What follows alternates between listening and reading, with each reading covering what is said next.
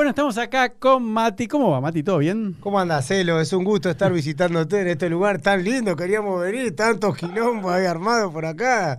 No puede faltar los jedes. ¿Cómo va todo? No, muy bien, la verdad me encanta. Primero estoy súper contento que hayas venido y tenés una energía espectacular. Y estamos siempre al ritmo, todo el tiempo, a toda furia, eh, haciendo un millón de cosas. Así que bueno, acá aterrizamos. No, está muy bueno porque vos sabés que hay gente que en la tele o, cantantes que son de una manera en público, arriba del escenario, y después cuando charlas con ellos es como que no coincide, ¿no? Y en tu caso no, sos igual, no, digamos. No, somos así, siempre igual, eh, bien de barrio, se llamó un disco mío, el anterior mm. al anteúltimo. Eh, no, siempre la misma onda, la misma humildad. Uno se crió en la calle, mm. en el barrio y hay que, no hay que perder la esencia. ¿no? Ah, escúchame, bueno, ¿y de qué barrio sos? A ver, ¿dónde te criaste? Vivo acá en Tigre, zona norte. No, pero de chiquito. Y de chiquito viví en Tigre y en Tortuguita mucho tiempo. ah, ¿sos de acá en serio? Soy de acá de los dos lados y hoy también vivo en los dos lados. Por suerte pude comprar algo en los dos lados y vivo en los dos lados. Qué bárbaro. Pero he vivido en la calle en los dos lados también. Ah, de chico hemos hecho muchas cosas, como, no sé, vender flores, limpiar vidrio, cuidar auto, vender medias, calzoncillos, miel, casa por casa. Te puedo asegurar que vender miel es lo más difícil que hay. ¿A quién le vendés miel?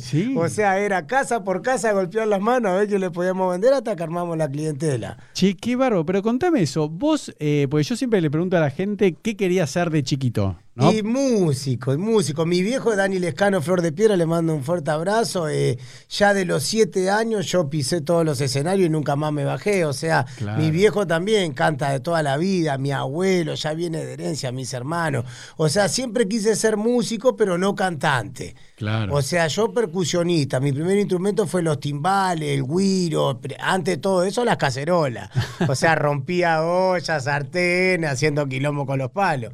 Hasta que, bueno, después fue pasando los años y me pude armar mi grupo. Pero escúchame, porque eso sí me parece increíble, porque hasta ahora, por ejemplo, siempre pongo este ejemplo porque es divertido. Por ejemplo, Aníbal Pachano, ¿no? Vos lo conocés, Aníbal. Eh, Aníbal. Aníbal hasta los 28 años fue un arquitecto y empezó a tomar una clase de tap, de baile, zapateo americano, y después el resto es historia. Pero vos, digamos que la música, te, creciste, te criaste con la música. Sí, sí, me crié en la música, o sea, siempre quise hacer música, o sea, eh, Hace 20 años que tengo el grupo Los Jedes. Qué va. Pero bueno, hemos estado en otros grupos, eh, La Charanga, que eran los primeros grupos, Quique y La Charanga, que era de, mm. pibe.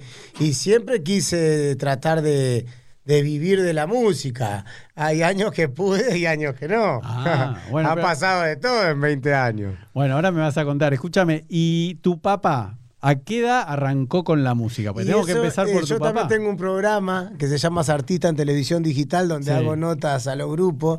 Y el otro día justamente le hice una nota a mi viejo, y él también, a la misma edad, a los siete años, él cantaba en la puerta de las iglesias por moneda. pero él no tenía un padre, tu abuelo no era músico. Sí, mi abuelo era músico. Ah, también. Claro tocaba la quena, fue muy conocido desde esa época, mi abuelo René. O sea, ya venimos de los vagos René, nos dicen a nosotros, ah, pues no queremos laburar. Escúchame, ¿y, tu abuelo también es de Tigre? De acá, Mi abuelo era de Moreno, me parece, de más, zona más oeste. Ah, bien, un poquito más para ahí. Pero nosotros siempre fuimos de Tigre, sí, mi abuelo ha vivido acá, son seis, siete hermanos, mis viejos, o sea, venía, tenía un hijo y se iba, venía, tenía un hijo y se iba. No, escúchame. Máquina el abuelo René. Y, pará, ¿y vos cuántos hermanos tenés? Y yo tengo eh, de parte de padre siete, ocho con diferentes mujeres, máquina. ¿Con, cuántas? ¿Con cuántas mujeres? Y creo que con cinco o seis. Ah, no. No, es máquina. Cuéntame eso. A ver, pará, ¿cómo es? A ver, vos qué número de hijos No, yo soy el primero, el más grande. Pero vos sos el primero de. De mi mamá y mi papá. De mi mamá y mi papá soy yo solo. Ah. Después mi viejo tuvo seis, siete más. Y, ¿Después de vos? Claro, y mi mamá una nena sola. Ah, y entonces tus hermanitos más chicos, ¿cuántos años les llevan? Y ahora tengo algunos que tienen seis, son chicos. Mi viejo, la pareja de mi viejo tiene veintipico de años. O sea, mi viejo es muy él. ¿Y qué edad tiene tu papá? Seis, cuatro tiene. ¿Y sale una de veinte? Veintipico, veinticinco, veintiséis. Ah, pero ¿por qué tan vieja? Y no sé, ¿viste? No, a veces, dice, eh, a vos ya te voy a cambiar, ese hijo de puta. ah, pero claro, vos ya sos hijo de un personaje, digamos. Claro, sí. Flor de Piedra, el primero que cantó Cumbia Villera, el primero que se animó a cantar Cumbia Villera. O sea, fue el que puso la cara y cantó, le cantó a la policía. Vos sos un botón, nunca vi un policía tan ¿Y eso en qué, año, en qué año fue? Eso fue en el 99 que mi viejo salió a la cancha a cantarle a la policía, a cantarle a todo, a los políticos, a todo. Así que. A ver, ¿qué suena? Suena el trucho. ¿Eh?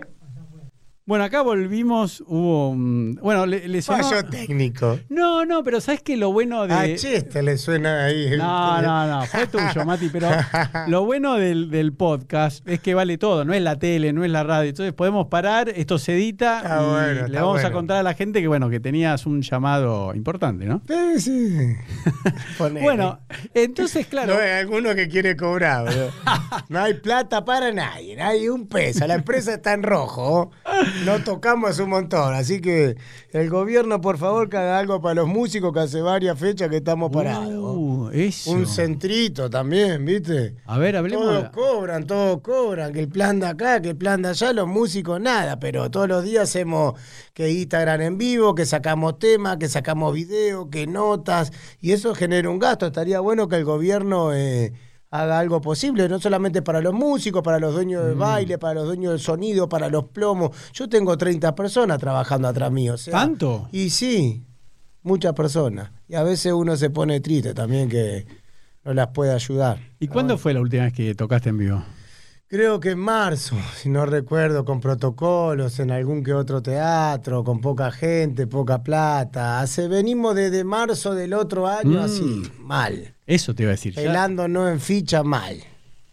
Qué difícil. Y aparte la gente está desesperada que quiere ir a bailar, quiere escuchar sí, música. aparte de eso hoy veo otra cosa, que por ejemplo, eh, sí, bueno, se liberan, vayan a tocar, ponele. ¿A dónde? Si están todos los bailes fundidos.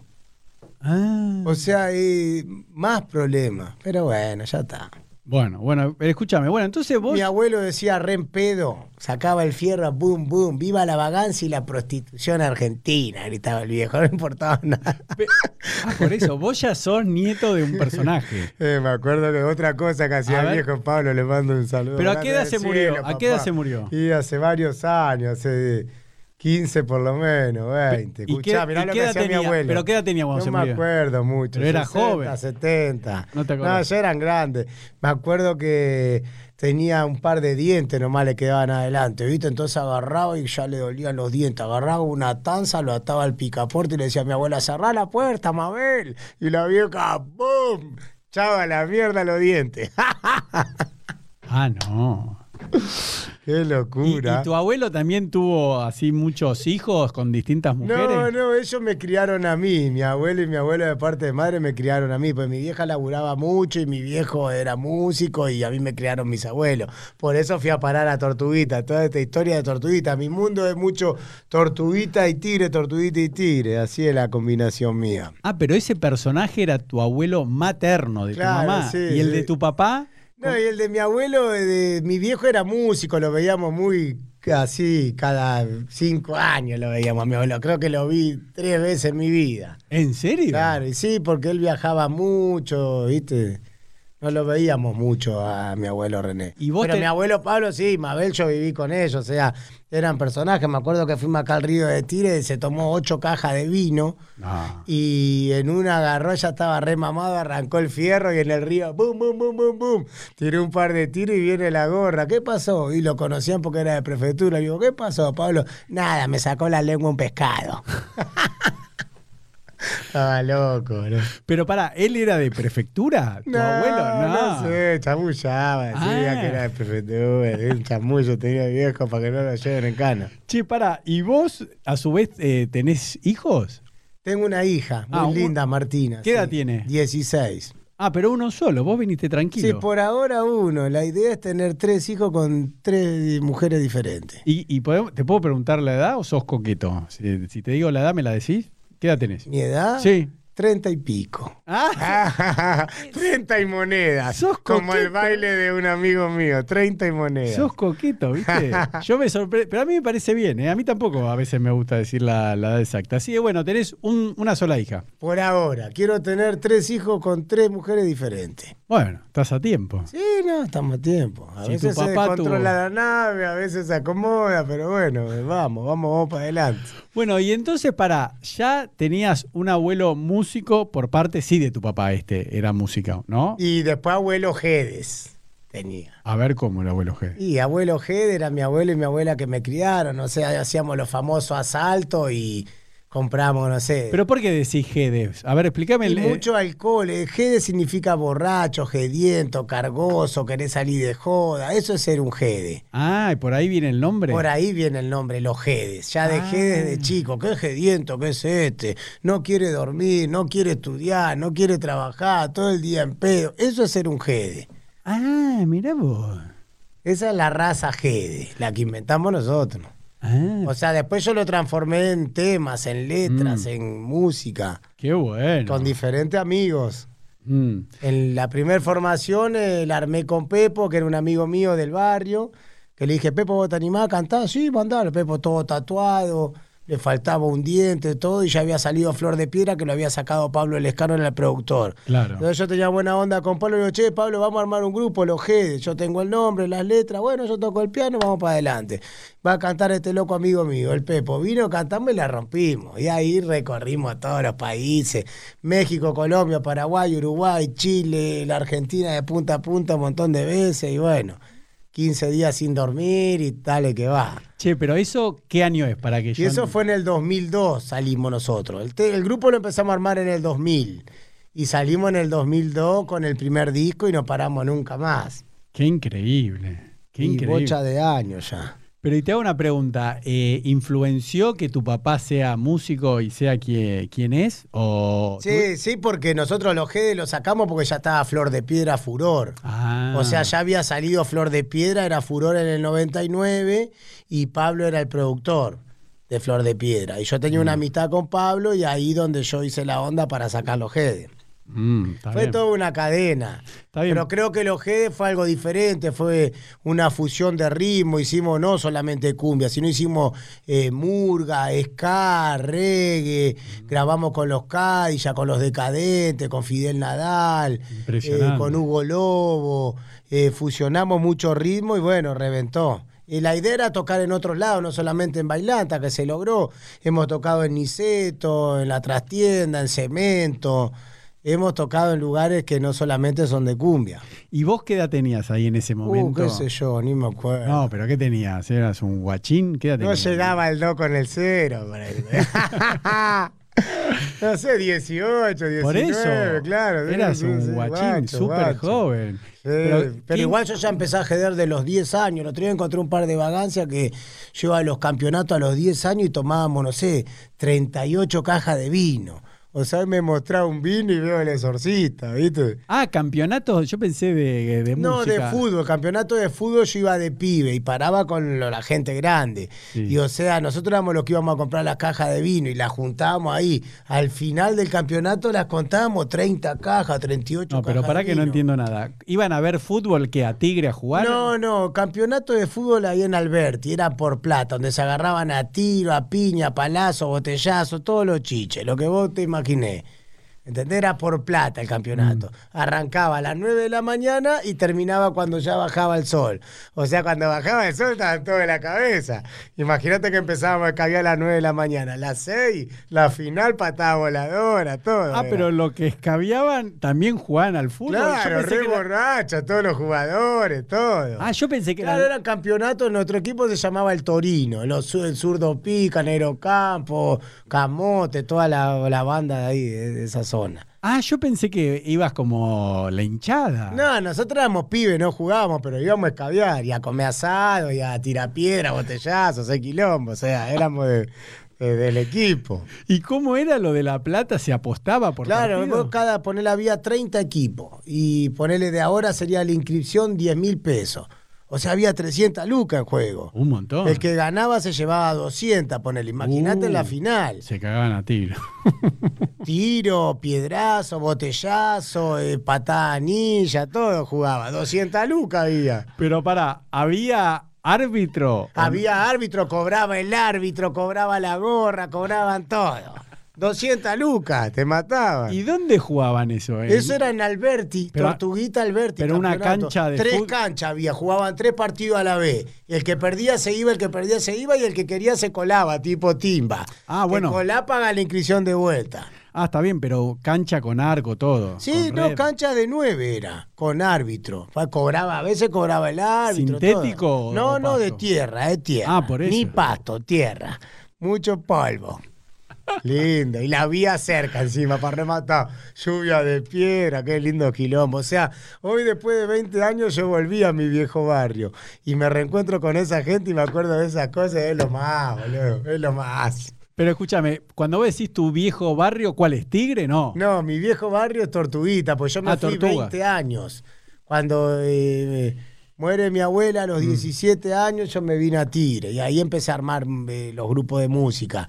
Y después de 20 años, 10 y pico de años, volví a mi barrio. Ah. O sea, pude armarme una casa en mi viejo barrio y reencontrarme con toda mi vieja banda. Qué bárbaro. Bueno, escúchame, para. Y el, el tema de. Volvamos a la música. Vos, de los siete años, ya tu papá te llevaba a los ya me llevaba y yo armaba los instrumentos, faltaba el del guiro, tocaba el guiro, tocaba la campana, ya estaba ahí.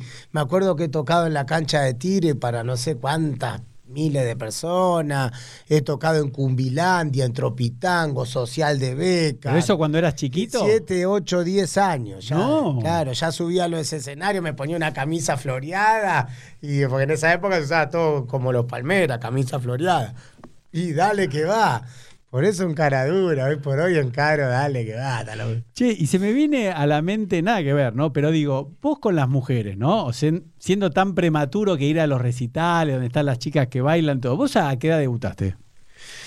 Nunca me la hicieron esa pregunta. ¿ah? No, no, porque a veces, no, viste como que, parece que está más Mirá, accesible, ¿o no? mirá, eh, y aparte sos famosito, las pibas te ven a los no sé qué. No, no conocía a nadie al principio. Yo creo que, no sé, desde pibe nomás ya la pusimos, a los 12 años, por ahí. Pero con una amiga, así como. no, una, íbamos a bailar a todos lados. Yo iba a bailar a Caramba. Ahí me parece que debuté. Caramba era en el cruce de José Cepá, un baile. Antes era el centro del litoral, después Caramba. Y ahí creo que enganché una. ¿Pero y cómo? ¿De parado? ¿Cómo? De Dorá para la vuelta. Ahí jugó, de Dorá para la vuelta. Y bueno, y después, y después te voy a contar: el primer show de los Gedes fue en un cabaret, ¿cuál? en el Pícaro. ¿Dónde queda? El pícaro no está más acá en José Cepá, que nos pagaron con un polvo y un cajón de birra. Para cada uno. Si mal no recuerdo. ¿no? Eso fue en el año 2001. No podíamos salir, éramos furor y no salíamos más. O ¿Por sea, los G había explotado, pero nuestros productores y representantes querían esperar para cobrar más plata. O sea, sonaba en toda la radio, en toda la tele, en todos los bailes y nosotros cagados de hambre. No. Y le digo, vamos, vamos a tocar, vamos a hacer donde sea. Y pintó esa la del cabaret. Y bueno, le digo, mirá, le digo, ahí un polvo y un cajón de birra para cada uno. Vamos con eso y ahí debutamos. Do- Doble debut hicimos ahí. Qué época. Saludo a Pirulo, papá, el pícaro, dale que va. ¿Pirulo quién es? Podemos El decir. dueño del circo Ah. era, claro. Bueno, y entonces, ¿cuándo? Entonces vos, digamos, hasta a los siete años te subiste al escenario con tu papá y... Nunca más me bajé. Claro. O sea, ahí comienza, comienza toda esta locura de mi vida. Qué increíble. O sea, nunca más me bajé de la música. Por eso a veces digo, ya está, no quiero tocar más, son 20 Pero años. ¿sabes lo que me confunde? ¿Por qué me dijiste cuando entraste, fue, todavía no habíamos prendido las cámaras, que trabajabas por acá? Eh, Sí, no, Bárbara? bueno, Eso es lo que no entiendo. ¿Por no, qué? es que me- en la música me he caído, me he levantado. Ah, a me he ver, caído, contame me he eso. levantado muchas veces. ¿Cómo es? O sea, mi primer, eh, la pregunta que vos me tenés que hacer, eh, ¿cuándo empecé a agarrar unos mangos con la música? Eso te quería preguntar. O sea, a los siete años no ganaba No, no. nada. O sea, mis primeros pesos lo empecé a ganar cuando empezamos a laburar con los GED, a lo- en el 2002. O sea, ahí no salíamos más, no salíamos más, pero cuando salimos reventó, hacíamos 20 bailes por fin de semana. Íbamos a Canal 2, Canal 9, a Tinelli, al 11, al 13, reventó la bomba. Tocábamos lunes, martes, miércoles, jueves, viernes, sábado, domingo, inyecciones para, para recuperar la garganta. O ah. sea, Claro, porque vos estás como medio difónico, ¿no? No, no, es mi voz. Es tu voz. ya, quedó así. Pero te quedó difónica de tanto cantar tantos años. Creo que sí, creo que sí. Tanto yo antes era el locutor, el animador y después pasé a ser el cantante. Pero sí, siempre fue. Lo que pasa es que cada show de los G estás invitado, ahora cuando arranquemos, es de dejar el alma y el corazón. No es ir a tocar un show más, no es ir a reventarla. Por eso acá hay un muchacho que quiere hacer la guerra con nosotros, un pelado que anda por acá. El Pela Romero. El Pela Romero, cuando quiera, mano a mano, en un baile, a ver quién agita más, no sé ni qué estilo hace ni qué hace, pero que no hable de la gente de la cumbia si no sabe. Cuando quiera, competimos, competencia sana. ¿eh? O mm. si la quiere podrir, la podrimos. no, no, que sea en la música. No, no, de la música. A ver eh. quién lleva más gente a un lugar, quién la agita más, ¿no? Sí, yo estoy para cualquier negocio. Bueno, escúchame, y entonces ahí, cuando me contás que ibas a los canales de televisión, bueno, ahí agarramos, ahí agarramos un billete. Por eso. o sea, ahí es la famosa frase que siempre digo. Eh, ¿Cuál es? La ganábamos a paladas y la gastábamos a carretilladas. Uh, ¿Pero y cómo la gastas? Y nos pelábamos. cerramos bares, baile, joda, mina, eh, tóxicos, un poquito de cada cosa. Un quilombo mm. era. Y nos pelamos. Y ahí llegué acá al barrio yo. Pero llego de otra forma, repartiendo pizza. Seis años en moto repartiendo pisos. No, pero para, ahí te salteaste un capítulo. ¿Cómo llegás de estar explotado en todos los canales de televisión, vendiendo shows a lo locos todos los días de semana, a repartir pizza? Nos pelamos. Nos pelamos en un momento y. ¿Pero cómo? Pero... La gastamos toda. Igual no ganábamos mucho, no cagaban. Éramos guachos y. Ah, sí. Y nos volteaban, ¿viste? Pero bueno, eh, ya está. No, Hasta que uno va aprendiendo. Pero escúchame algo. Una araña, Una araña, no. Ah. Escúchame, mientras repartías en moto, ¿no? Esos seis años, ¿hacías show los fines de semana o ni eso? Sí, sí, sí. Yo repunté de vuelta. Nunca dejé la música. Ah. O sea, hacíamos 20 bailes. Después pasó eh, un montón de cosas. La cumbia villera como que empezaron a discriminar en todos los canales y empezó a pegar la cumbia base otros grupos, los guachos más facheros y otro ritmo más de amor de vuelta y cagamos la cumbia villera. Ah. Entonces ahí no, ya no hacíamos más 20 bailes, hacíamos 10, hacíamos 5, hacíamos 2, hacíamos 1, no tocábamos. Y así, así, bueno, y así no íbamos comiendo los pesos que teníamos, y así nos iban echando de las casas que íbamos alquilando por no tener para pagar el alquiler, y así me fui a vivir a lo de mi vieja, y como ella tenía heladera, yo vendía la mía, y como ella tenía silla, yo vendía mi mesa y mi silla, hasta que quedé en la lona, y un día viene mi primo Mati, estoy laburando acá en un restaurante, que le venía a repartir pizza, tenía tres motos, yo porque no sabía manejar auto, ya había vendido dos y me quedaba una, digo, la vendo, voy a repartir pizza y me vine a repartir pizza y acá salieron muchos temas. A ver, Repartiendo pizza y se chapa pistola de mentira, el gato chatrán, pasame la jeringa Juana que estamos de caravana. No. Eh, Pero y contame, ¿cómo era el proceso de creación? A ver. Y cuando estábamos al pedo yo escribía temas ahí en el fondo del restaurante. No. Y chapa pistola de mentira se lo dice a los muchachos de la puerta.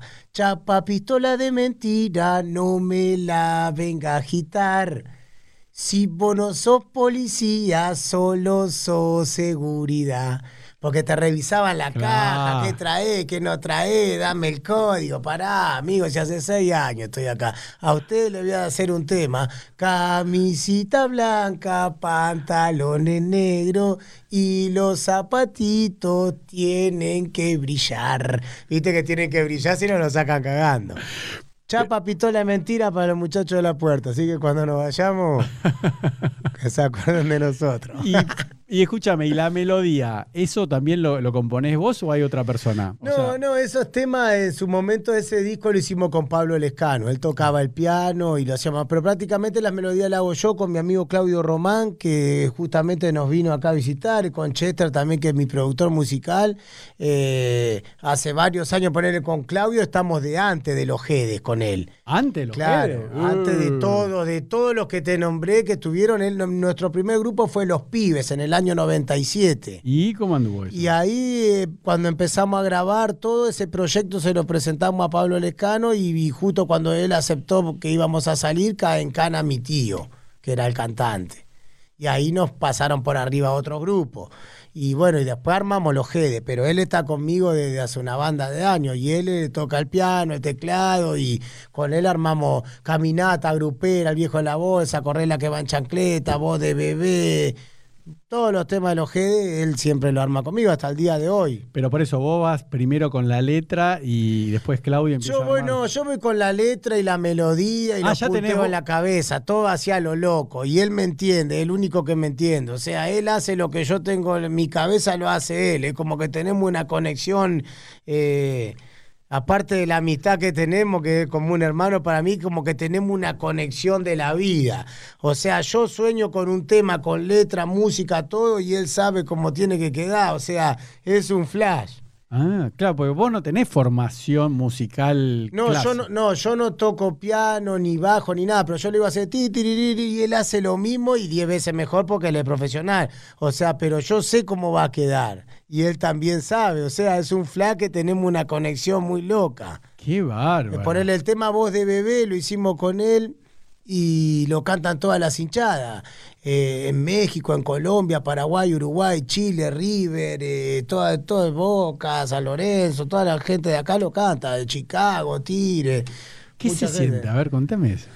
Y está bueno, está bueno. Decir, vamos, loco, por fin. Nos rompimos la cabeza, nos cagamos de hambre, nos cagamos de frío. Yo tenía una moto y lo iba a buscar él con un teclado y veníamos sin caco, con la moto, esquivando la gorra, como venga. Y son eh, satisfacciones que después de tantos años te da la vida. Está bueno. Pero ¿y te permitís disfrutarlo cuando escuchás que las hinchadas los cantan o, te haces el humilde y decís, no, bueno, no me importa? No sé, como que mi vida está pasando cada vez re rápido y hay cosas que no disfruto, ¿viste? O sea, eh, todo el tiempo tocando, viajando, yendo acá, viniendo acá, pam, pum, pam, pim, pum, una vida medio alocada, eh. medio mm. flash en mi vida, ¿viste? Pero sí, lo disfruto, o sea, también lo disfruto cuando toco en un baile en vivo y la gente te canta todos los temas que hace en mi casa, digo, wow, es esta, que este era el camino.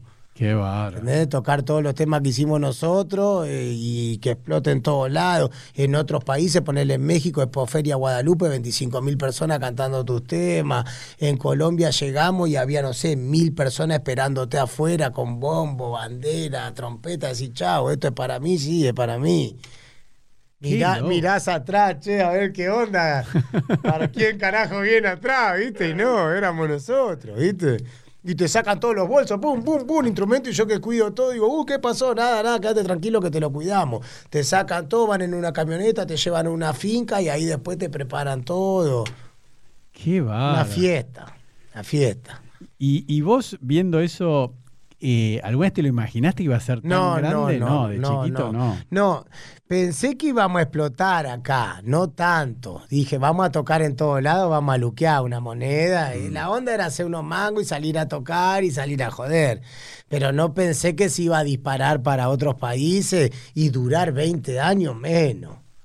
O sea, dije, ni en pedo, pensé que un grupo me iba a durar 20 años y todos los que eran furor duraban dos, años, mm. En esa época muchos grupos que la rompían duraban eso. O sea, yo pensé que era... Hay muchos grupos que le llaman los siete mesinos que son estos que se creen los rolistón y después duran un año, dos, ya fueron. O sea, dije, vamos a hacer uno más de eso, pero no pensé que íbamos a durar tantos años.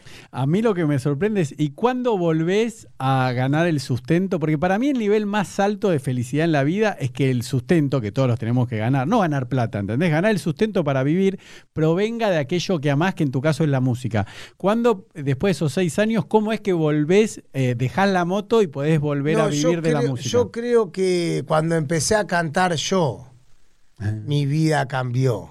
Ah, a ver, contame eso. Claro, porque antes cantaban otro, cantaba Pepo, después lo puse a cantar al Cuervo, que era el guitarrista que nos hacía zafar cuando teníamos 20 bailes, Pepo no daba más de la garganta, yo tampoco, cantaba él. Yo nunca quería cantar, yo siempre quería tocar la batería, escribía los temas, era el dueño del grupo, el socio con lo que teníamos que ser en ese momento, pero no, yo cantar no. No quería. Después pasé a animar y después de buena onda canté un tema con Pepo, La Vela, que explotó, canté Chapa Pistola de Mentira con Pablito, que explotó. O sea, me metía porque estaba en la producción y yo llevaba los temas y todo, pero nunca quería encarar. ¿Por qué? Y por qué no, porque digo, yo soy de madera, no da, me van a cagar hielazo, no me animo ni en pedo a cantar, digo no me animaba, porque yo... Pero para, lo que no entendí, vos eh, igual estabas arriba del escenario. Sí, estaba en el escenario, ah. primero siempre, toda la vida toqué la batería, después pasé a ser el locutor con el guiro, pero nunca quería encarar solo. ¿Cómo encaro yo solo? A ver. En el año 2009, mm. un día me golpean la puerta de mi casa viene Pablo Lescano con, con un par de vagos. Mati, pum, pum, te traje a estos locos que te quieren conocer. Hola, parcero, somos de Colombia, la barra de millonarios, moneda, el diablo y un par de secuaces de allá. Y le digo, bueno, pasen a mi casa. Y me acuerdo que mi casa ahí tenía tres palos sosteniendo el techo. Tres palos sostenían el techo, porque era mi casa de acá era la cochera de mi papá. Un día mi papá se va a tocar a Paraguay, cuando vino la cochera era mi casa. Pared de los vecinos, un par de tablas, membrana arriba, esa era mi casa. Y así fue mi casa hasta el día de hoy, pero en ese momento tres palos sostenían el techo. Porque los tirantes eran cortos y los habíamos clavado. Entonces eh, se venían así, le pusimos tres palos y entran los colombianos con Pablo, qué sé yo, estuvimos charlando ahí. Me dice, ¿esto te quieren llevar a Colombia? Y yo, ¿qué me van a llevar a Colombia esto? Y me acuerdo de las paredes de mi casa todas con humedad, pero un par de póster de los GEDE los que hacían antes las oficinas. Y los vagos se sacaban fotos, filmaban videos conmigo, con el póster. Yo digo, esto loco capaz que lo lleva. Yo te voy a llevar, te vamos a llevar, te vamos a llevar. Bueno, listo, se quedaron ahí y al, no sé, al mes, decime cuántos tiquetes querés, que pim, pum, pam, yo los voy a traer y te mando la plata. Mirá que nosotros queremos cobrar en dólares allá, yo sabía que allá era en dólares, ¿viste? Te mandamos los dólares, todo, todo, ¿viste? Bueno, listo. Y cantaba el cuervo a todo esto. Pepo estaba privado de su libertad y yo le puse a cantar a Cuervo, que era el mm. guitarrista. Claro.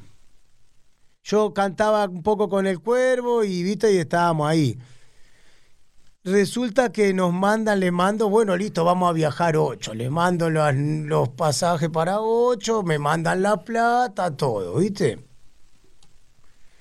Vos sabés que una semana antes al cuervo le agarra sinusitis con infección en el cerebro. O sea, le abren todo esto, le ponen una manguera, unos cañitos y no podíamos ir. O sea, los chabones, y parcero, ¿cómo viene todo? ¿Viste? yo, bien, y un día le voy a decir la verdad a esta gente. Viene para la mierda. O sea, Cuervo va a poder y el médico no puede. Tiene tratamiento para un par de fechas. Gracias a Dios, mi amigo Cuervo, y está re bien, le mando un abrazo grande, pero estábamos todos asustados. O sea, estaba en la clínica. Y le digo, miren, muchachos, le digo, no quiero que se enojen. Yo no me había gastado la plata. Yo estaba re pelado repartiendo pizza, pero no la quería tocar esos dólares porque sabía que iba a tener problemas. Le digo, muchachos, yo le devuelvo la plata y fíjate si los pasajes los pueden cambiar para más adelante porque nos vamos a ir, le digo. Pepo no está y el cuervo, le digo, eh, eh, está internado. No, no, tenés que venir igual, tenés que venir igual. No, le digo, no voy a ir. Tenés que venir igual si no vamos a ir a buscarte a tu casa. ¿Viste? Yo digo, ¿en serio? No, y sí. Bueno, le digo, vengan si quieren a la semana como 15 en mi casa más y tenés que venir, cantar vos. ¿Pero vinieron de Caño? Vinieron bien, vinieron de Colombia bien. Vinimos a buscarte para podrírtela. Nosotros te requeremos, o sea, te damos más plata, lo que vos quieras, pero tenés que venir y cantar vos. Era para los ciento y pico de años del club, imagínate, una caminata de 10 millones de cuadras de Ah, pero porque la hinchada cantaba La hinchada de millonario, ah. siempre toqué para ellos. O sea, ya habían vendido entradas, ya habían alquilado el lugar, ya estaba todo, ya habían sacado los pasajes, había que ir o ir. Y digo, bueno, la única forma, vamos al hospital, grabamos un video con el cuervo que diga que no va a cantar él y que voy a cantar yo. La única. Yo digo, porque la gente se va a rechiflar, o sea, no íbamos para la tele, no íbamos a ningún lado, era eh, un día vemos hacer este programa, viene a ver, correte, va a venir otro, o sea, no sabés cómo lo va a tomar la gente. Mm. Entonces fuimos al hospital y el cuervo con todas las cosas va a cantar mi amigo el Mati. vení, vení al micrófono. Va a cantar mi amigo el Mati, pim, pum, pam. ¿Viste? Bueno, listo. Y allá arrancamos para Colombia, 2009. Cuando llegamos, como te decía, mil personas esperándonos en el aeropuerto. Con bandera, bombos, todo temblaba las patas. ¿Qué va a pasar? ¿Viste?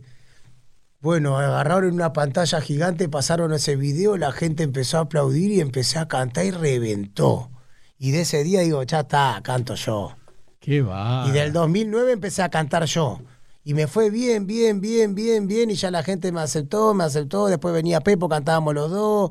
Eh, Cuervo ya no cantó más, pero estaba todo bien. Después Pepo se hizo solista, le fue bien, por suerte. Yo seguí con los Gede y, y de ahí me fue bien. Y ahí empecé a ganar un billete. O sea, después me quedé solo, trabajando solo, fui mi propio productor, mi propio representante, mi propio manager. Hoy por hoy tengo mi productora que es Pesadilla Producciones, mi sello discográfico del viejito récord.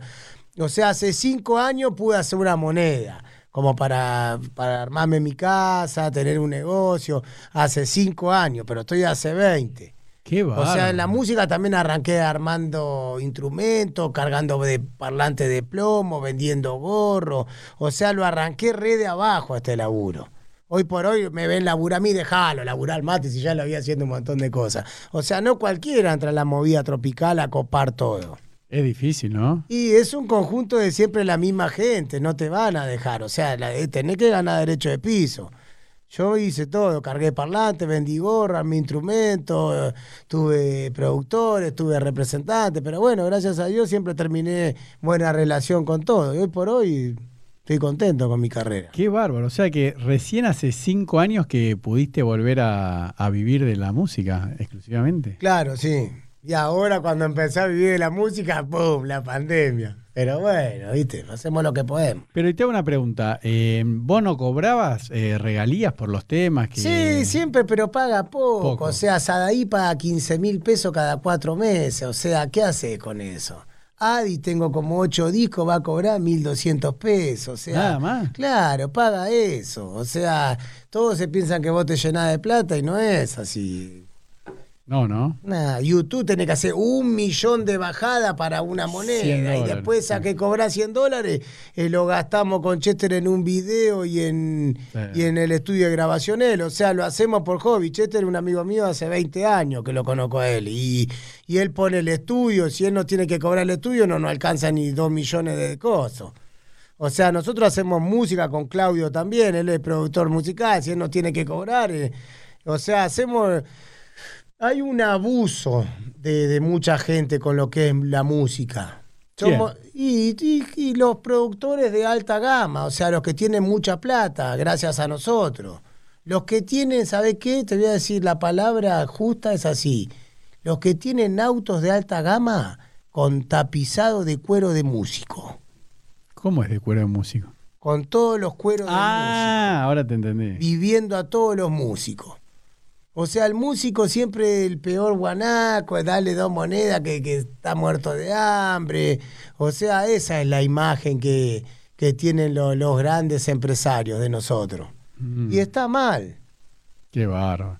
Bueno, pero hoy en día, más allá de la pandemia, ya estás, digamos, ya aprendiste todo de la música. No, ya aprendí todo y hoy por hoy uno ya tiene sus cosas y toco donde quiero, viajo donde quiero, saco discos si quiero, saco temas si quiero, mm. pero tuve que pasar 20 años para eso. No, pero por eso a vos no te hacen más el verso, digamos. No, a mí ya no, por suerte no. Pero por eso, pero para ganar el sustento con la música hay que tocar en vivo. Hay que tocar en vivo. Si vos no tocás en vivo, no cobrás una moneda. Mm. Lo otro es todo eh, chiquitaje.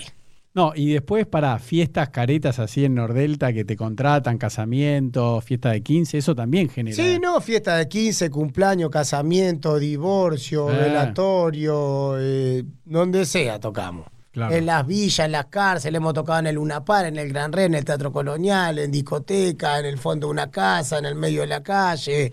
Los GD tocaron en todos lados, hasta en un Me acuerdo una vez, tocamos en un parque de diversión abandonado, se salió el gusano de carril, se cayó el gusano. No.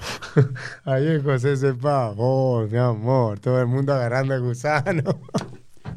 Viste que había un gusano que era como la montaña rusa. Sí. Se descarriló. No. Sí, menos mal que no iba mucha gente y por suerte no pasó nada.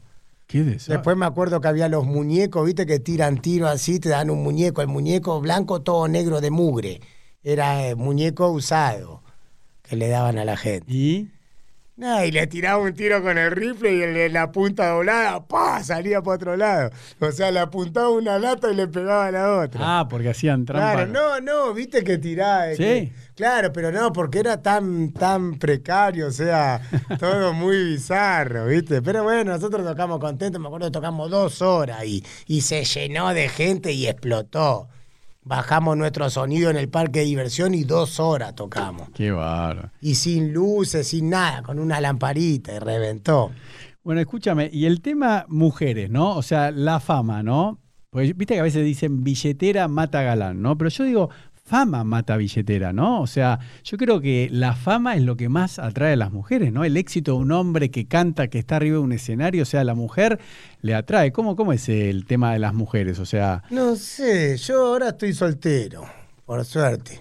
No, pero contame cuando, no, pero, la pegaste con los No, pero no, tuve mucho, ponerle 14 años con una persona que estuve bien y me aguantó toda. Después ah, tuve, ¿sí? después tuve 6 años, mi última pareja que que también, qué sé yo. Ah, mira vos, no, porque viste que fui, fui muy de estar siempre con alguien, ¿viste? Pero sí, cuando tocás siempre, vos sabés, eh, se te tira la mina y tenés la posibilidad, más posibilidades que otro. Eso te iba a decir. Sí, esa es la posibilidad de estar, la estamos esperando ahora que, estoy soltero, boludo. No, pero. Cerraban los bailes, iba. Pero escúchame, porque cuando la, la pegás con los jedes, ¿no? O sea eh, y yo joven, porque tenías 18, 19 años. Eso es lo que yo digo. Pensá que una persona normal va, paga una entrada y te va a ver a vos, ¿no? Y lleva la minita y le viene haciendo el verso y está. Pero cuando sos una persona pública, que la gente te admira porque sos un artista, es como que es más fácil, porque la chica, si te tira un poquito de onda, es que está con vos, no, tenés que laburar, o no, no tenés que trabajar. Bueno, por eso elegí la profesión de músico. Ah, a ver, contame eso, ¿por qué? Y porque dije, siempre decíamos, es más fácil enganchar mina. Claro, pero es verdad, ¿o no? Sí, es verdad. Sí, ¿no? Sí, sí. no, no, porque yo quiero que vos lo digas cuánto hay de mito y cuánto de verdad, pero yo siempre digo, fama mata, no, pero la fama para mí mata al galán y a la billetera, porque si un tipo es famoso, no por ejemplo, eh, no importa qué Que esté pelado, no, importa que esté pelado. Claro, primero porque, viste, como es la percepción de la gente, como vos decías recién, piensan que sos millonario. Claro, esa, esa es una gran verdad que muchos habrán eh, pegado el palo conmigo, o sea, este canta en los Gede tiene fortuna, eh, me va a comprar un auto, me va a hacer las tetas, me va a llevar a Cancún, trata la pelota, si piensa eso, ¿me entendés? O sea, después cuando vive la realidad se te toman el palo. O sea, si no laburás, negra, no va a tener nada. Es la triste realidad. Somos laburantes de la música, no somos Luis Miguel, boludo. Claro, pero eso, eso está bueno que lo digas, como que al principio. Claro, las que no te conocen por ahí se piensa con este me salvo, pero después cuando viene al rancho empieza a gotear por todos lados. Está con el balde, ponelo acá, llévalo para allá, viste, ya eh, ya un par se te toman el palo y después la que se quede porque aguanta la toma. Claro, pero igual, más allá de, digamos, al principio, cuando era joven, tenías 18, 19, 20 años, ¿no? Dormía en cualquier lado, loco. Me acuerdo en una época tenía un bolso lleno de plata de almohada. No tenía casa. Dormía dos días en Acasuso del Cuervo, tres días de Cristian, mi amigo en San Fernando, tres días de un pariente, tres días ¿Pero por de otro, tres días en el Hotel Volver, tres días en el Hotel Delta, porque me encantaba esa vida. Ah, porque te gustaba. Sí, con una mina diferente, mi salsa estaba. Era guacho, otra época, no tenía hijo, nada. Después ya empecé a... ¿A qué edad fuiste padre? Y a los veintipico. ¿Más cerca de los 30? No, no, no, no, mi hija es grande ya. Ah. No, porque también por otro en lado. En 2004 fui papá. Ah, mira vos, ah, joven. Pero porque por otro lado el artista necesita estabilidad y no puede estar todo el día buscando mujeres. No, no yo por eso estuve después de mi hija, como que, bueno, no estuve mucho tiempo con la madre de mi hija, pero después de, de que nació mi hija, ya estuve después de novio 14 años, estuve tranquilo. Qué bárbaro, ¿eh? Aguanté, que aguante la piba. Y después no estuve con ella y tuve seis años con otra persona. O sea, eh, más o menos, no, no, tampoco quería una vida locada, sino eh, no estaría acá. estaría, ¿sabes cómo estaría? Reventado, no tendría nada. O sea, ya está. Bueno, pará, y este tema, lo que vos quieras contarme, si no, igual después lo, editamos, ¿no? Pero a mí me, inspiró mucho lo que me decías antes, me decías que hace ocho años que no tocas una, una gota de alcohol, ¿no? Sí, sí, sí. Contanos eso porque eso puede inspirar a mucha gente. ¿eh? No, no, en, hace ocho años, eh, mucho desde chico eh, tomábamos mucho vino en los campeonatos y después ya una vez me hicieron una nota para Calle Salvaje y, la mina que conducía fue máquina. Dice, coqueteaste con los vicios, le mandó, ¿viste? No fue tan... Hemos coqueteado con los vicios, a lo loco. Bueno, se me ha explotado una vena del ojo, me ha sacado la vesícula. Eso, contámelo de la vesícula. ¿Eso por qué No, la vesícula fue de tanto escabio y comer mal. Por eso te voy a hacer caso a vos, ¿viste? Empezar a comer un poco más sano, que como sano. Y después tomamos vino, cerveza, fernet, gancia, whisky. Y le mandamos lo que venía. Entonces, bueno, exploté de todos lados. De ahí en más como que me empecé a cuidar y bueno, hace ocho años hay un G de más tranquilo. Claro, porque yo creo que un cantante como vos es un atleta, un deportista de alto rendimiento que tiene que estar tenés que estar, claro, tenés que estar sano. Bueno, por eso cuando yo empecé a cantar como que tuve que ponerle me duele el dedo, hay que ir al médico, te duele esto así porque tenés que hacer radio, grabar, video, cantar, viajar, tocar. Hay contratos de por medio, no es joda, tenés que hacer una vida saludable, o sea, mm. si no no llegás a hacer todo lo que tenés que hacer. Mm. Y 20 años, hay que durar 20 años tocando. por eso, tenés que Los que no duraron es porque no hicieron las cosas bien. O sea, nosotros a la noche corremos para todos lados y estamos tomando agua y yo no quiero que los pibes cabien. O sea, eh, tengo que dar el ejemplo yo si no quiero que se me descontrole la gente que está conmigo. Claro, pero viste, eso como que tiene un romanticismo, eh, toda la industria de la música, o sea, todos los géneros musicales, como que hay que drogarse porque los músicos se drogan. pero es verdad, viste, como que en las películas te lo muestran o en la serie de televisión que todos los cantantes se drogan. Sí, y chupan. pero terminan mal, viste que casi todos terminan mal lo que cuentan toda esa historia. Claro. No termina bien, o sea, yo no quiero terminar mal. Claro. No, porque mira, por ejemplo, mi experiencia personal era que mis amigos que, se drogaban eran chicos que ellos estaban mal, pero uno erróneamente los admira y cree que, se, que son piolas, pero después te das cuenta que el que se drogaba en ese momento la estaba pasando. Por algo lo hace. Exacto. Lo hace por algo que está mal. Y, no sé si viste este programa que está muy bueno de Gastón eh, Pols, que tiene ahora en, Crónica, que invita a todos eh, invitados que tuvieron problemas con las drogas, con el alcohol. Y todos dicen, lo estuvo Fabi Cantilo hace poco, todos dicen lo mismo, las drogas. Te mata. es lo peor que hay, chicos. Yo me pelé, nos pelamos en joda y toda esa porquería en una época. Ahí se nos iba toda la guita. Qué lástima, ¿no? No me arrepiento. Mm. O sea, lo, ya está, lo pasado, pasado. O sea, yo no me arrepiento de la vida que tuve anterior. O sea, si la vuelvo a hacer ahora, sería un pelotudo. O sea, ya está, ¿viste? Pero ¿y cómo es estar hace ocho, hace ocho años sobrios? Contanos a todos, porque está bueno, ¿no? O sea, en comparación, eh, decí lo que sientas, pero es mejor, es peor, estás aburrido antes o sea, ya estoy re loco sin drogarme, sin escabiar, sin nada. Eso te iba a decir. Soy igual que antes y más divertido y mm. rindo más. ¿Me entendés? O sea, eh, está bueno, disfrutás más la vida, es lo mismo. Bueno, eso es lo que yo digo respecto de mí, viste que, soy vegano, que no tomo alcohol, no tomo ninguna droga, y digo, no, a mí me gusta que eh, estoy nervioso porque vos vas a venir hoy, estoy ansioso, estoy como si vos fueses a hacer un recital. Capaz que si yo vengo aquí vos estás re duro, ni me abrís la puerta. Claro. Y si yo estoy enchufado, ni vengo. Claro. ¿Qué voy a hablar? ¿Qué me voy a reír? O sea, eh, es una gilada. No, pero yo lo que creo es que uno tiene que hacer de su, propia vida algo que te excite y te motive y que la droga venga de adentro tuyo porque haces cosas motivadoras, porque te levantás, o sea, conquistás una chica linda porque estás en un recital con 10.000 personas, con la hinchada esta de... Igual, igual... ¿Entendés lo que te digo? Vos capaz que estás puesto, estás drogado, estás duro en el avión, cantaste duro eh, en un escenario y no disfrutaste la vida. Total, cuando te enamorás, te gusta una chica, estás nervioso, fracasás, triunfás,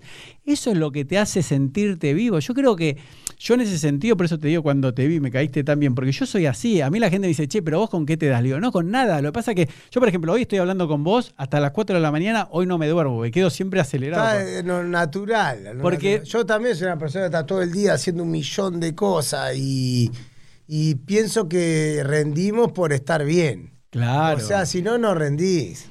Pero ¿y la juventud vos no crees que... No me arrepiento de nada, la he pasado, la hemos colgado. Pero pará, vos que estuviste de, los dos lados, digamos, que estuviste puesto y prendido y apagado, ¿no te puedes divertir igual o no? Decí la verdad, o, drogado o chupado. No, no, creo que ahora sano me divierto más que antes. ¿De verdad o la estás careteando? No, no, no, no, creo que sí ya eh, borracho, eso es impresentable, drogado, peor, o sea, tenés que estar bien en la vida. No, porque aparte yo digo, y ahora vamos a hablar a un tema sexual. Ojo que a veces, eh, muy de vez en cuando, poner el otro día tuve un reencuentro con un amigo que salió después de 10 años de estar en Cana Mm. Y yo estaba celebrando mi separación y me tomé 10 botellas de chandón puro con hielo. O sea, la colgué del techo. ¿Entendés? Pero. bueno, pero entonces no son 8 años. Bueno, escuchá, pero.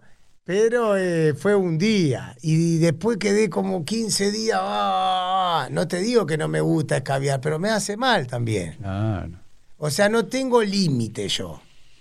O es mucho o nada. Mm. Para, ¿y lo de la vesícula cómo fue? ¿Descabio no, la vesícula, nada, la vesícula fue de, me empezó a valer la panza, fui, eh, andá a hacerte unos estudios, listo, eh, de los pulmones bien, del hígado bien, de todo bien, tener unas piedritas en la vesícula. Yo, bueno, contento, no me pongan inyecciones que no me gustan, me den una patilla. ¿Qué patilla? Tenés que ir a comer el cuchillo. ¡No! ¿En serio? Claro.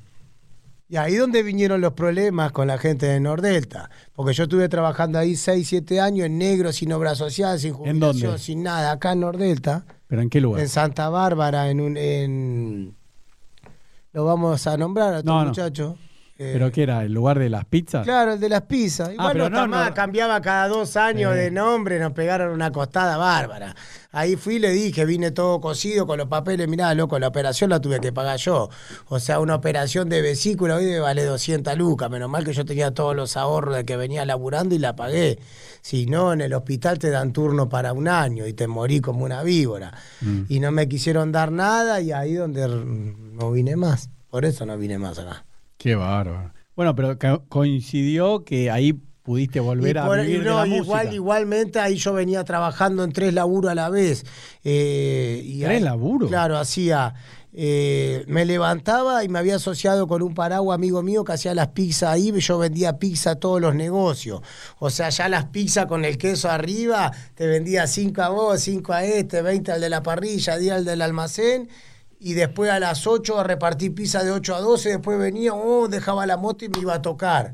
Y así todos los días, también fue un pico de estrés, viste, mucho estrés. O sea, quería hacer mi casa, comprarme un auto, quería hacer todo lo que no había hecho en 15 años en uno, y exploté. Claro. Y bueno, pero entonces... Eh, y el médico me dijo, quédate con lo que más te rinda. Y en ese momento estábamos tocando bien, ya cantaba yo, no renegaba y me quedé con la música. Qué bueno. Y me fue bien, empecé a viajar mucho. Ahí fuimos a Chile, estuvimos en Punta Arena, eh, estuvimos en México, Monterrey, Guadalajara, San Luis de Potosí, El Paso, Distrito Federal. Estuvimos en Bogotá, en Colombia. Eh, estuvimos en Uruguay también, Montevideo y varios alrededores. Estuvimos en Paraguay, en Asunción y en muchos lados más. O sea, me fue bien. Me quedé con, lo, con la música todas las provincias de punta a punta. Qué bueno. Bueno, la verdad me pone. Dios me dio la posibilidad, mi segunda oportunidad. Yo tuve una y la desaproveché. ¿Por qué la desaproveché? Me la gasté toda en joda, toda, toda, toda, hasta el último peso, hasta el último. ni 10 centavos para comer con tres palos sosteniendo el techo. Me quería morir, me quería morir. Para, Vos me contaste que tenés una hija, ¿no? De 16 años. Pero lo no, que no había nacido. no, no, pero lo que puedas contar eh, que no te comprometa. ¿Cómo haces para gastarte toda la plata en joda? Yo no entiendo. Y cerrábamos los bares, caviábamos, jodíamos, cerramos eh, los barecas, un quilombo. Bailábamos arriba de la mesa. Yo me acuerdo, yo paso por la rotonda de Tigre, un bar, el NOC de la esquina. Era las 11 de la mañana y yo tomaba todo desayunando y yo en esta tacita tomaba whiskola y pucho, ¿entendés? Y, y, la gente tomaba media luna con café y el dueño nos dejaba porque sabíamos, estábamos hace tres días ahí. No, pero a su vez... Y ahí había que pagar, no era nada gratis. O sea, un Wicola, ¿cuánto vale ahora? Cinco gambas, tráeme otro, tráeme otro, tráeme otro, te mm. gastaba 10 lucas en un rato. De las 10 de la noche hasta el otro día a las 12 del mediodía te gastaba 15 mil pesos ahí. Y mató las otras cositas y después de te iba a dormir, qué sé yo, tenía 50 lucas en un día. No. De ahora. Las jodas mías de antes eran de 20, 30, 50 palos por día. ¿Y bancabas todo vos, a todos? No, a mí me bancaba yo y a los que estaba yo y los que tenía, todos gastábamos, todos. Ah, ¿todos? Claro, nos potenciábamos. Ah, ¿cada uno gastaba 50 mil pesos? Y sí, todos ganábamos bien. Ah, son unos locos la que hicimos nosotros no la hizo nadie. Por eso ya está, me descuelgo con aplausos. Bueno, pero lo bueno, Mati, es que sos súper joven, ¿no? Ahora estás sano, estás bien físicamente, mentalmente, y como decís vos, eh, tenés una segunda oportunidad. Dios me dio una segunda oportunidad, soy muy creyente en Dios. a ver, contame eso, ¿por qué sos creyente? Tuve un par de problemas en mi vida después de la operación de vesícula y de mm. los problemas de que me subía la presión y todo eso. Un amigo me llevó a una iglesia y, siempre que puedo voy y soy muy creyente en Dios y de ahí en más Dios el que me sacó adelante y yo le pedí una nueva oportunidad en mi vida para poder tener mi casa, mi familia y bueno, Dios me ayuda. Igual yo le tengo que meter la voluntad también. Claro. Bueno, bueno, escúchame, vamos a tocar un ratito ahora. Ahora vamos a hacer un par de temas, justo vino Credito Román, Chete, vamos a hacer un par de viejos éxitos, nuevos éxitos. Bueno, escúchame, yo siempre termino con dos preguntas. Una, eh, vos mirando a, tu cámara, ¿no? Quiero que, ahí está, quiero que te dejes un mensaje a vos mismo, ¿no? Para que en dos años, cuando te vuelva a invitar, yo te voy a poner play. Y dos años vas a tardar. No, no, no, no, porque es poco. No, porque viste que a veces te preguntan en diez años. Yo te digo, en, en dos años ¿no? Deja tu mensaje para vos mismo en dos años. ¿Dónde te gustaría estar como mirándote, diciéndote, Mati, ¿qué te dirías a vos? Porque yo te lo voy a poner. A ver dónde vas a estar parado, cuáles son. Me encantaría mandarte un video de Estados Unidos, eh, de New York, de Miami, Elo, acá estoy. Ah, a ver. es el Ahí sueño mío, Eso ir a Estados Unidos. Ahí estamos. Esa es una.